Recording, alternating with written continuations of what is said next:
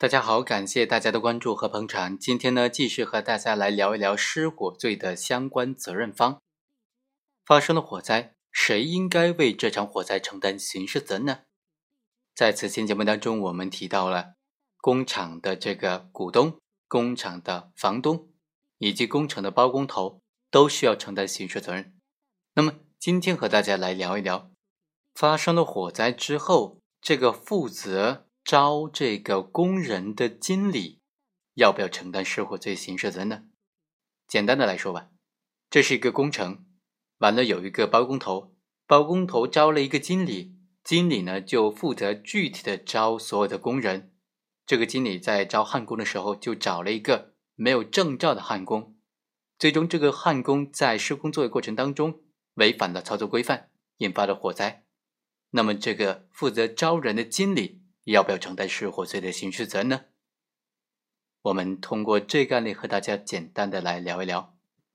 二零一五年的二月到三月期间，被告人张某等十多个人就负责搭一个大铁棚，施工人员王某呢，使用电焊机进行电焊作业的过程当中，违反了安全管理的规定，最终导致了这个厂房这个大棚产生的重大的火灾事故。在这个项目当中啊，包工头也就是项目的老板是周某，张某呢他是公司的经理，他就负责具体招聘部分施工人员，以及在现场安排工人进行作业。而这个王某呢，这个焊工没有证照的焊工王某，就是张某作为公司经理招聘进来的。最终，检察院认为张某的行为构成了重大责任事故罪。什么是重大责任事故罪呢？根据刑法第一百三十四条的规定，指的是在生产作业过程当中违反安全管理的规定，因而发生重大的伤亡事故或者造成其他严重后果的，就构成重大责任事故罪，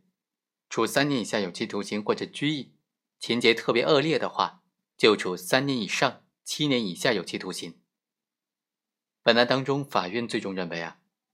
张某明知道这个王某是没有从事电焊作业的特种行业操作许可证的人员，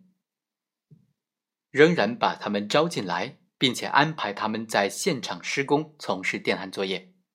这就属于在生产作业过程当中违反有关安全管理的规定，没有资质进行施工，最终引发的火灾，造成了直接经济损失达到一百万元以上。所以张某作为这个经理。作为这个直接负责的主管人员，已经构成了重大责任事故罪。好，以上就是本期的全部内容，我们下期再会。